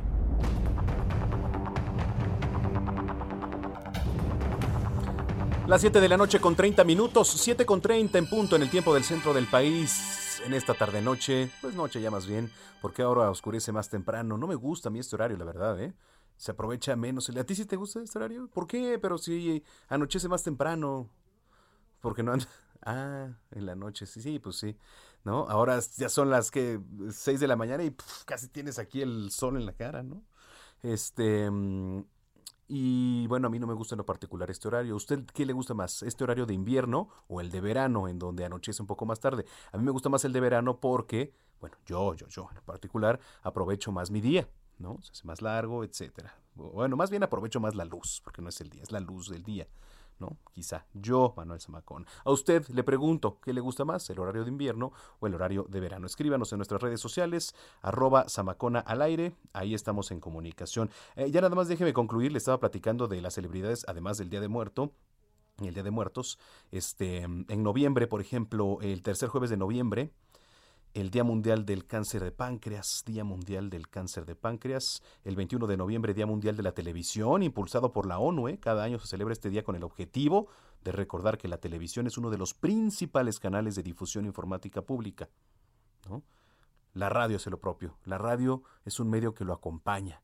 Es un medio en el que lo particular uno como locutor a locutor nos sentimos libres, nos sentimos nosotros mismos. La televisión, fíjese, a diferencia, por ejemplo, pues cuando estás leyendo un, prompter, eh, se vuelve un poco más sistemática. ¿Por qué? Porque, bueno, tienes que estar eh, leyendo y ateniéndote también a, los tiempos, ¿no? De la televisión que son más caros, por supuesto. Eh, no quiere decir que no sea un medio de comunicación padrísimo también, pero en lo particular la radio te hace sentir más libre. Bueno, así por lo menos lo percibo yo, así lo perciben otros compañeros, otros colegas que me lo han hecho saber también. Pero bueno, eh, el 21 de noviembre, Día Mundial de la Televisión, hace rato estuvimos en tele, dando el noticiero de las 2 de la tarde también. Pero bueno, y el 30 de noviembre, Día del Influencer, con la finalidad de celebrar a todos los influencers, que seguramente esta fecha pues es muy reciente porque los influencers no tiene pues realmente mucho que eh, comenzaron a despegar. Pero en fin, estas son las celebraciones de noviembre que tenemos que tener en cuenta también. Eh, 7 con 32, vamos a ir hasta Colima. En Colima, Marta de la Torre dice, recibe un gobierno quebrado y una sociedad ofendida, ofendida. Indira Vizcaíno, nueva gobernadora. ¿Cómo estás, Marta? Qué gusto saludarte. Hola, ¿qué tal, Manuel? Buenas noches. Buenas noches también a todo el auditorio. Efectivamente, pues el día de hoy rindió protesta la gobernadora eh, constitucional Indira Vizcaíno Silva esta mañana en un evento que se llevó a cabo en el Teatro Hidalgo aquí en el primer cuadro de la capital del estado donde bueno pues habló acerca de eh, que bueno pues Colima ya no aguanta más ya no merece pues tener un sexenio más como los que ha tenido los últimos 90 años y se refería específicamente a los gobiernos priistas, los cuales pues calificó de indolentes, insensibles, corruptos y alejados de la gente. En su discurso, la pues ya mandataria estatal afirmó que recibe un gobierno quebrado, una institución descuidada y una sociedad ofendida y vulnerada, pero también eh, la oportunidad que brinda la confianza de la gente, de la cual pues aseguró se va a convertir de inmediato en arduo trabajo para eh, pues traducirlo en bienestar. En este evento, Manuel, pues la gobernadora de Morena pues recibió todo el, el respaldo total de otros gobernadores de otras entidades y es que bueno, pues también aquí estuvieron presentes, por ejemplo, el gobernador de Michoacán, eh, Alfredo Ramírez Reboy, el gobernador de Veracruz, Cuitlagua García Jiménez, también el gobernador de Baja California Sur, Víctor Manuel Castro Cosío, el gobernador de Nayarit, Miguel Ángel Navarro, y la gobernadora de Tlaxcala, Lorena Cuellar, y por supuesto, pues también eh, la visita esperada era el de la jefa de gobierno eh, de la Ciudad de México, Claudia Sheinbaum, quien pues incluso hasta porras, fue recibida con porras aquí en eh, el estado, algunas de las personas que estuvieron presentes afuera del evento, pues le gritaban presidenta, presidenta, y pues en ese sentido se le preguntó pues acerca de, pues bueno, pues esta carrera ya presidencial, aunque vamos a medio gobierno de la Administración Federal, pues se le preguntó acerca de las aspiraciones para el 2024 y bueno, pues ella indicaba que lo importante por lo pronto es que haya continuidad en la cuarta transformación y no quiso ahondar mucho en el tema, sin embargo, pues sí eh, destacaba la importancia de respaldar a eh, la gobernadora de Colima y bueno, de que todos los eh, gobernadores pudieran impulsar juntos este proyecto. En este sentido, pues también incluso pudimos platicar con el presidente nacional de Morena, Mario Delgado, quien por cierto pues es eh, colimense Manuel y bueno, pues él estaba orgulloso de encabezar el partido que eh, pues eh, fue cambio en esta entidad, Colima, pues no había sido gobernado por ningún otro partido más que el PRI. Y bueno, pues él también habló acerca de esta transición y dijo que será el pueblo será eh, la decisión de los mexicanos a través del partido de Morena, quienes a final de cuentas van a decidir ya en el 2024, pues bien, quién será el sucesor del presidente Andrés Manuel López Obrador, quien, bueno, aseguro, pues bueno, él será un mexicano más que influenciará en esta decisión, y bueno, aseguro que no tendrá un eh, papel más allá para llegar a esta decisión de quién podría ser el eh, candidato para la próxima eh, pues la próxima administración federal. Es parte de lo que se vivió aquí en Colima el día de hoy, Manuel. Muchas gracias, Marta. Gracias, buenas noches. Buenas noches, Marta de la Torre, allá en Colima. Oiga, rápido, antes de irnos a, Sonora, según la Fiscalía Mexiquense, eh, las dos personas rindieron su declaración y le estoy hablando de las dos personas que acompañaban al actor Octavio Ocaña quien interpretó, ya sabe, a Benito en esta serie. Eh, ellos fueron detenidos tras su muerte, ya quedaron en libertad. De acuerdo con las autoridades, ambos fueron liberados tras cumplir las 48 horas que marca la ley, tras su detención el pasado viernes por la Policía Municipal. Bueno, pues ahora a ver eh, si es que quieren hablar, qué es lo que dicen, también pueden ser de gran ayuda, de gran ayuda para pues entender un poco más qué es lo que ocurrió. Ambos eh, pues habían sido detenidos como parte de las investigaciones para esclarecer la muerte del actor, quien ya vimos las imágenes, terminó impactado, etcétera, etcétera. Pero en fin, bueno, pues vamos a ver qué es lo que ocurre ahora con la liberación de sus dos acompañantes. Las 7:37. En Sonora están pidiendo la destitución del presidente de la Comisión Estatal de Búsqueda. ¿Por qué están pidiendo esta destitución? Gerardo Moreno, qué gusto saludarte. Hola, ¿qué tal? Es un gusto saludarte desde Sonora, donde como bien lo comentas, el colectivo Madres Buscadoras de Sonora ya solicitó de manera formal al gobernador del estado, Alfonso Durazo Montaño, que destituya al comisionado estatal de búsqueda de personas desaparecidas, que se llama José Luis González Olivarría. Te platico que el motivo de la destitución es que aseguran que se ha mostrado insensible e incapaz en el cargo en cuanto a ayudar a los colectivos de búsqueda para facilitar el trabajo y además trabajar en conjunto para poder hacer más labores para encontrar las personas que están en calidad de desaparecidas en el Estado. Aseguraron que en nombre de las víctimas no se puede tolerar funcionarios públicos sin ética profesional, con barata empatía y sin tacto para escuchar y respetar a las personas que luchan a encontrar a un desaparecido. Aseguraron que se requiere una persona que sea más empática y no a un funcionario de membrete está solicitando que en ese encargo quede una persona que haya sido víctima, que conozca el trabajo que se realiza en Sonora en las jornadas de búsqueda y que tenga el compromiso de encontrar y resolver los conflictos que se presentan al momento de encontrar a una persona desaparecida, que sea empática y que haga equipo para reparar los derechos humanos de las víctimas. Te platico que José Luis González asumió este cargo el 6 de febrero del 2020 luego que se aprobara la ley estatal de búsqueda de personas desaparecidas y fue un órgano técnico quien lo designó formado por siete integrantes, una persona de la Fiscalía del Estado, una de la Secretaría de Gobierno, dos académicos de la Universidad de Sonora y uno de la Comisión Estatal de Derechos Humanos, además de la asesoría de dos eh, personas de la sociedad civil organizada. Es decir, que apenas tiene un año y medio en su cargo y ya está en conflicto con los representantes de los colectivos de búsqueda y quienes están pidiendo pues de que sea destituido de este cargo. Ah, así las cosas por allá en Sonora. Te agradezco mucho la información, Gerardo. Gracias, buenas noches. Muy buenas noches, Gerardo Moreno, corresponsal allá en Sonora. Oiga, estoy viendo las imágenes y se me enchinó la piel. ¿eh? Allá en el municipio de Huaquechula, en el estado de Puebla, se registró la caída de un volador de Papantla desde una altura que serían unos 20, 21 metros. Y en redes sociales pues se viralizó la grabación de este incidente, el cual se realizaba como parte de los festejos por el Día de Muertos en dicho municipio poblano. Los medios locales identificaron al volador como José Luis H., de 23 años de edad, y originario de Cuetzalan, del Progreso, quien fue trasladado de emergencia al Hospital de Traumatología del Estado de Puebla. Aquí está parte de este audio, ¿no? Donde, pues bueno, algunos eh, de los asistentes están grabando, evidentemente, en video en su celular, y bueno, llega este trágico momento donde se desprende, falla ahí el amarre y cae. Ahí, escuchen, miren.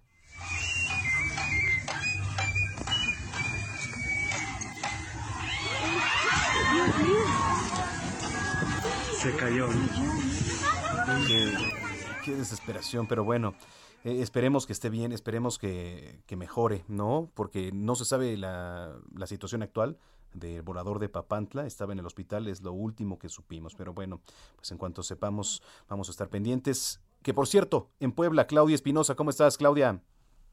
Muy bien, Manuel, te saludo con gusto a ti y a todos los amigos del auditorio para darte a conocer que este día, pues la apoderada legal de la Fundación Mary Street Jenkins Cecilia Lira Maldonado. Hay que precisar que es la abogada pues de la fundación que en estos momentos es reconocida por la Junta de Asistencia del Gobierno del Estado. Ha emitido un comunicado en el que establece que un juez penal ordenó restituir en favor de este patronato, es decir, de el actual, el que tiene eh, pues la posesión del inmueble de la Universidad de las Américas, todos los derechos, por lo cual, eh, bueno, pues no tendría efecto el comunicado que había enviado la familia Jenkins hace unas semanas y que recordarás pues establecía que un juez de control había determinado que se les devolviera el inmueble. En este comunicado se da a conocer que se está protegiendo pues las instalaciones de la Universidad de las Américas para garantizar la educación y en beneficio de los estudiantes, por lo que no se regresará a ninguno de los integrantes de la familia Jenkins como Elodia Sofía de Landa, Roberto, Juan Carlos, Margarita y María Elodia Jenkins, sino que permanecerá bajo el cuidado de la actual administración y que bueno, de esta forma se siguen con las investigaciones correspondientes. El comunicado fue enviado hace unas horas justamente por la apoderada legal de la Fundación Mary Street, Cecilia Lira Maldonado, y bueno, también hay que comentar que el representante legal de los eh, integrantes de la familia Jenkins, Enrique Rodríguez, ha señalado que ese comunicado pues es falso y que estarán en espera de emitir uno más sobre esta situación que todavía pues permanece en esta disputa legal en la URLA. Es la información que te tengo. Muchas gracias, Claudia. Estamos pendientes. Muy buena noche. Muy buena noche, Claudia Espinosa desde Puebla. Oiga, le actualizo en México. Se acumularon 288.464 muertes confirmadas por COVID-19, lo que representa 99 más que el día anterior. La Secretaría de Salud informó además que hasta el lunes primero de noviembre eh, ha confirmado 3.808.205 casos positivos de coronavirus, que bueno, son 994 más que el domingo. Son las actualizaciones. Ya al difundir su comunicado técnico diario, la dependencia federal indicó que hay 23.835 casos activos, los cuales representan a las personas que dieron positivo y tuvieron síntomas de COVID en las últimas dos semanas. 7 de la noche, 43 minutos.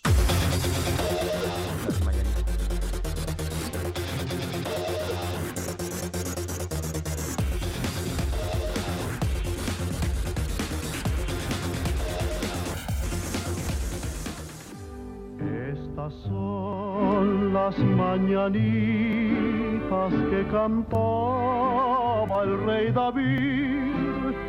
A las muchachas bonitas se las cantamos aquí. Muchas felicidades, maestro Roberto San Germán. Gracias, gracias, mi querido Manuel Zamacona. Gracias por las, este, las mañanitas. Aquí ya de manteles largos. Muchas gracias, amigo. Buenas noches. Muy buenas noches. Y aprovecho también para mandarle un gran abrazo con todo mi cariño y mi amor a mi señor padre, que hoy es su cumpleaños, a mi papá. ¿Ah, también? Sí, también. Ah, ahí ya lo estuvimos festejando con una buena comida en la tardecita, un vinito, por supuesto, para decir salud y bueno, pues que cumpla muchos años más también. Claro, claro. Pues felicidades también a señor padre Qué bonito día para nacer, ¿eh? Oye, y nacieron varias personalidades en este primero de noviembre, el toro de Chihuahua, este Fernando Valenzuela. No, en fin, no me acuerdo. algunos, algunos, algunos que sí están dotados de dones, como el toro, ¿no? Y otros más mortales, pero sí, sí, aquí estamos, aquí estamos, mi querido amigo. Muy sí, bien. nacimos el, día de, eh, ahora sí que hace, hace 49 años tu servidor nació un primero de noviembre. Wow, oye, pues de parte de toda la producción, un gran abrazo, mi querido Robert. Y este. Muchas gracias, amigo. Gracias. ¿Y con qué nos arrancamos? Que hay bastante actividad. Híjole, mano, pues podemos arrancar con, con varias cosas de lo que está pasando en la Liga Muy X y además del castigo, mi querido amigo, porque Mira, no sé qué opinas tú y no sé qué opinan nuestros radioescuchas, a los cuales también les mandamos un abrazo en este día de los santos inocentes, eh, santos difuntos, perdón. Eh, pues la parte de lo de la de la cuestión del grito homofóbico en el Estadio Azteca con la selección mexicana, otra vez nos castiga la FIFA, nos quita eh, pues dinero y público. mira, yo te voy a decir una cosa, mi querido Manuel, no sé qué opinan los demás no entiende la gente, ¿eh? o sea, ya el problema, te voy a decir una cosa, ¿eh? El problema no es ni siquiera ya de la Federación Mexicana de Fútbol. Se han hecho campañas, se ha buscado por todos los medios, se les ha dicho, parece que los jugadores tienen que salir, les tienen que implorar, se tienen que hincar para decirles, ya no griten. Y perdóname, el público es el que sigue gritando. O sea, aquí ya es una cuestión de la gente que va al estadio. Una cosa es que te dé derecho algunas cosas, el que tú pagues un boleto, y otra cosa es que ofendas. Y ese derecho no te lo da ningún boleto. Ahora la Federación Mexicana de Fútbol va a tener que pagar 110 mil francos por el chistecito, pero lo peor de todo es que la selección mexicana va a tener que jugar otros dos partidos sin público. Eso ya se lo dijo la FIFA. Pues mira, yo pues no, sé, no sé, no sé. No, no, no sé, yo tampoco, o sea, pues hasta que entiendan, ¿no? O sea, la verdad es que ya se les dijo, a ver, es que, ay, no es un grito homofóbico. Bueno, como ustedes lo quieran tomar, si para ustedes no es homofóbico, ok, pero si ya se les dijo, señores, no hay que hacerlo, no lo hagan, es que no es tan difícil, ¿eh? A ver, es que te voy a decir una cosa, mi querido amigo. La gente, mira, fíjate, tú ves los partidos, vamos a poner el caso contra el de Canadá. Canadá vino a hacer su juego, le funcionó, le empató a uno a México, pues no es culpa de, de, de los canadienses, ¿sí? Pero tenemos un público que se empieza a poner tenso, es lo que dicen en la televisión, para tratar de justificar lo que están haciendo dentro del estadio. Y entonces, si tú te das cuenta, cuando el público se pone tenso, empiezan a gritar las tonterías. Perdóname, eso no es de que si está tenso o no, porque al final de cuentas, vaya o no vaya la selección mexicana a un mundial, el aficionado no va a dejar de vivir, no va a dejar de comer, no va a dejar de dormir, no va a dejar nada, no le va a pasar nada, porque esa es la realidad. O sea, no nos va a pasar nada si no vamos a un mundial, compadre. Ya lo pasamos en Italia 90 y no se acabó México. Aquí la cuestión es de que la gente no lo entiende, le vale gorro lo que pide la Federación Mexicana de Fútbol y lo único que están haciendo es seguir gritando. La cuestión sería bien fácil, ¿eh? Y ojalá la FIFA tenga los pantalones, aunque sé que no le conviene porque México es de los países que más aficionados y boletos compran, que lleva un mundial. Es que no vayamos a Qatar, amigo. Vas a ver si no aprendemos. Ah, claro. Estoy de acuerdo contigo, ¿eh? Totalmente. A ver, que tenga el pantalón ya ni infantino de decir que quiere cambiar a la FIFA. Oye, compadre, vamos a hacer lo siguiente, ¿no? O sea, pues vamos a hacer esto, vamos a hacer aquello, ¿no? Pero bueno, a ver qué pasa con, con la Federación Mexicana de Fútbol, la FIFA y los aficionados. Por lo menos ya tenemos otra multita y dos partidos de suspensión del público en el estadio donde va a jugar la selección mexicana. Oye, amigo, ya tenemos gente del Consejo Mundial de Lucha Libre, ¿no? Oh, sí, sí, sí. ¿A quién crees que tenemos en la línea telefónica? A ver, a ver, preséntalo, amigo. Ah, hijo, ¿sabes? Como que su editor y el... Y el Es y el- na- nada más, pasaron. sí, nada más y nada menos que el rey del inframundo, el terrible. ¿Cómo estás, terrible? Bien, buenas noches, gracias por No, gracias. Estamos en espera. Oye, este, pues mañana es eh, un punto neurálgico, ¿no? Porque este, mañana se va a llevar a cabo la eliminatoria para, para ver cómo va a quedar el, el viernes el cartel. Claro, mañana sale el primer tratador, primeramente a ver quién es el bueno para enfrentarme. Y el viernes 5 va a ser el, ahora sí el, el campeonato para disputarlo al retador con todo gusto y con todas las ganas. Sí, por supuesto que este título además este pues surge no como un título especial para defenderse en las funciones de Día de Muertos y es por eso que te marcamos terrible para que nos platiques un poquito cómo se va a vivir el ambiente mañana martes, el viernes y también ahora el sábado en la Coliseo que reabre. Sí, ya, gracias a Dios, ya abre el sábado, primeramente la primera función el sábado, y ya estamos emocionados para participar en la, a ver si nos toca la siguiente semana, ¿verdad? Pero ahorita estamos con este evento especial que hizo ofrenda a nuestros seres queridos, nuestros difuntos, y aparte nuestros compañeros que se, nos han adelantado. Es un, este es un campeonato del inframundo, especialmente solamente para ellos. Aparte, tú sabes bien que la cultura de México siempre ofrendemos a nuestros difuntos en días especiales como el día primero que es nuestros ángeles y el día dos para nuestros difuntos ya los seres mayores como tíos tías abuelas abuelitos que se nos han ido. Y yo creo que que en especial para mañana el arranque va a ser algo emocionante porque va a haber cambios. Ahora sí va a haber una nitidez diferente una iluminación oscura tétrica vamos a hacer va a haber guardianes del inframundo, guardianas, ahora va a haber mujeres también de guardianas del inframundo, como van a participar las mujeres también en las luchas, la que pierda va al inframundo y va a ser castigado, ahora sí como se merece por no echarle ganas, pero pero sí va a ser un espectáculo muy diferente, va a cambiar todo, va a haber luces fluorescentes porque van a cambiar las cuadras, van a estar ahora sí teñidas de colores fluorescentes cuando apaguen el, el centro del cuadrilátero, va a haber la diferencia. El domingo, el perdón, el bueno, también el domingo también hay lucha, pero este domingo. pero el viernes en particular este es es una sensación de vibra impactante en el Día de Muertos, ¿eh? Mira, se acumula mucha energía ahí en el centro del cuadrilátero. Hace poco que tuvimos una entrevista, yo me estaba poniendo muy nervioso. Y eso que estábamos nada más eran reporteros, tu servidor estaba la Catrina Omiclamani, Omiclam, este, y Julio César Rivera. Sí, sí, Estábamos ahí y yo estaba sudando, sudando, pero con y estábamos como unos, ¿qué te gusta? El refrigerador estaba como unos 8 grados ahí adentro. Ajá. Híjole. Sí, hay, eh, Lo que pasa es de que espérame, creo que estamos perdiendo ahí la comunicación, está un poquito mal con el terrible. ¿Tú has ido a la lucha, mi estimado Robert? Sí, claro, y además te voy a decir una cosa, el terrible tiene a dos personajes que podría estar haciéndoles un homenaje en estas luchas, al perro Aguayo Junior, que fue compañero de él en otra, en otra de las empresas importantes de la lucha libre, y también a Héctor Garza. Claro. Héctor Garza también fue su compañero en esos perros, y recordar que estaba también el terrible, y los dos desgraciadamente ya pasaron, bueno, no desgraciadamente murieron, pero ya están en otra, en otra dimensión. Y me Sí. imagino que como dicen en el cuadrilátero del cielo y como bien dices, es una lucha bien interesante porque mañana sí hay lucha, amigo. Mañana Día de Muertos, el 2, sí se celebran luchas en la Arena México. La colisión, como bien dices, se va a abrir y mañana es un evento especial y el terrible, pues regresa Místico también, que traen ahí unos buenos problemitas. Vamos a ver cómo le va también el terrible con Místico.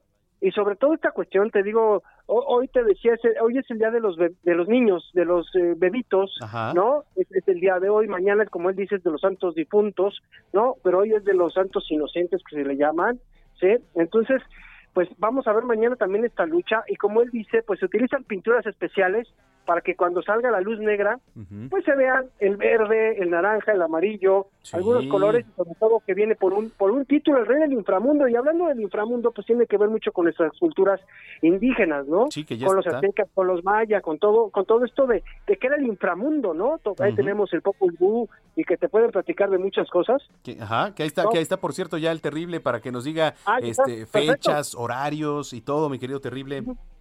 Sí, mira, empezamos el día martes 2 de noviembre, la función empieza a 7.30 de la noche, el viernes va a ser 8.30 de la noche, va a ser el evento especial que va a ser el campeonato, y cerramos las festividades el domingo a las 5 de la tarde en la Arena México, 7 de noviembre, aparte va a ser un, un evento, como le digo, va a estar la Catrina, va a estar los Cuijas, va a estar Omitla, Omitla, ¡ah! Me, me trabo. Tú, tú adelante, así me pasó hace rato también.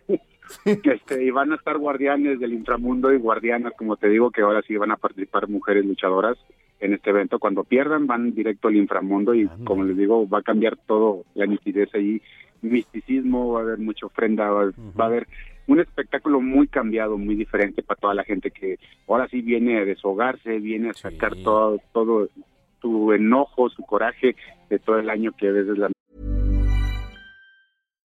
Here's a cool fact a crocodile can't stick out its tongue. Another cool fact you can get short term health insurance for a month or just under a year in some states. United Healthcare short term insurance plans are designed for people who are between jobs, coming off their parents' plan, or turning a side hustle into a full time gig. Underwritten by Golden Rule Insurance Company, they offer flexible, budget friendly coverage with access to a nationwide network of doctors and hospitals. Get more cool facts about United Healthcare short term plans at uh1.com. lamentablemente no pudieron hacerlo y yo creo que esa noche va a ser especial Bueno. por la ofrenda. Pues nos vamos. Ay, nos vamos, nos vamos de este espacio terrible. Te agradecemos mucho que hayas tomado la llamada y te estaremos viendo por ahí. No, muchas gracias a ustedes, Germán, muchas gracias a ustedes. Gracias. Y vamos a estar ahí primeramente y vamos a echarle con todo. Y no bajen la guardia porque la verdad todavía estamos con esto. Sin duda. Difícil. Un abrazo terrible, nos vemos el viernes. Gracias, buenas noches. Muy buenas noches. Roberto San Germán, feliz cumpleaños, te mando un abrazo. Gracias, mi querido Manuel, gracias por las felicitaciones, felicitaciones también a tu señor padre y Claro que sí. pasen muy buenas noches a todos también los radioescuchas. Gracias, festeja mucho Roberto San Germán, que te apapachen. Yo le agradezco mucho a nombre del titular Jesús Martín Mendoza, le agradezco mucho su sintonía, siga a través de la señal de Heraldo Radio. Soy Manuel Zamacona, arroba Zamacona al aire, nos escuchamos el sábado en punto de las 2 de la tarde. Pásela bien y hasta entonces. Esto fue Las Noticias de la Tarde con Jesús Martín Mendoza. Heraldo Radio.